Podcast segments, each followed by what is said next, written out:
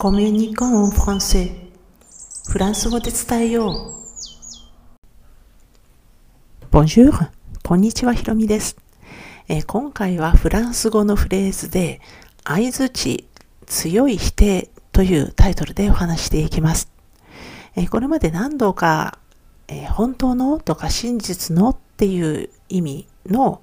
vrai フランス語の vrai を使って驚きを表す表現をご紹介してきました。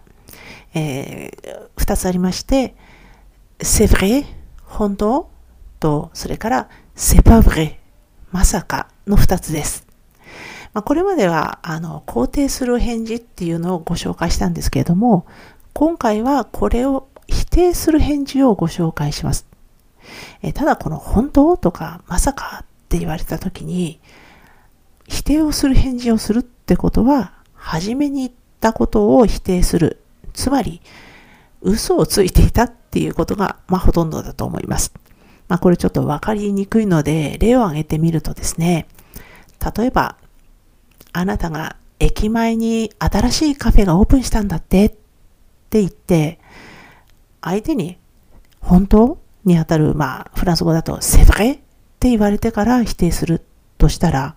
このカフェがオープンした話は嘘っていうことになりますよね。なので、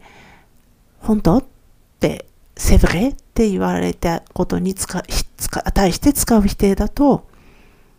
うんうん、冗談よっていうのが定番です。このうんうん、冗談よがに当たるフランス語が、えタイトルにも載せておきますが、mais non, je plaisante. mais non, je plaisante になります。まあ、この場合の目っていうのは、まあ、逆説のしかしとかけれどっていう意味ではなくて、強調語としての使い方です。で、それから、あの、ジュプレサンタ、この冗談よっていう、この、この、動詞なんですけども、プレゼントの部分ですね。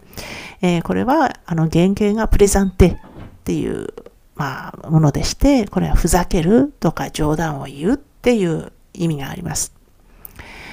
ですので、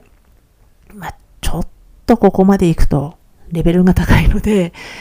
まあ、っていうよりも、あの、はっきり言って誤解を生んでしまう可能性っていうのも十分あるので、まあ、もし使うとすれば、ある程度は慣れてからの方が無難ですよね。あと、それから、あの、これはまだ、セブレのこの本当の方はまだちょっと可愛いわけですけれども、まさかって言われるような、セパブレなんて言われてしまうような、あの、驚きの強度が強い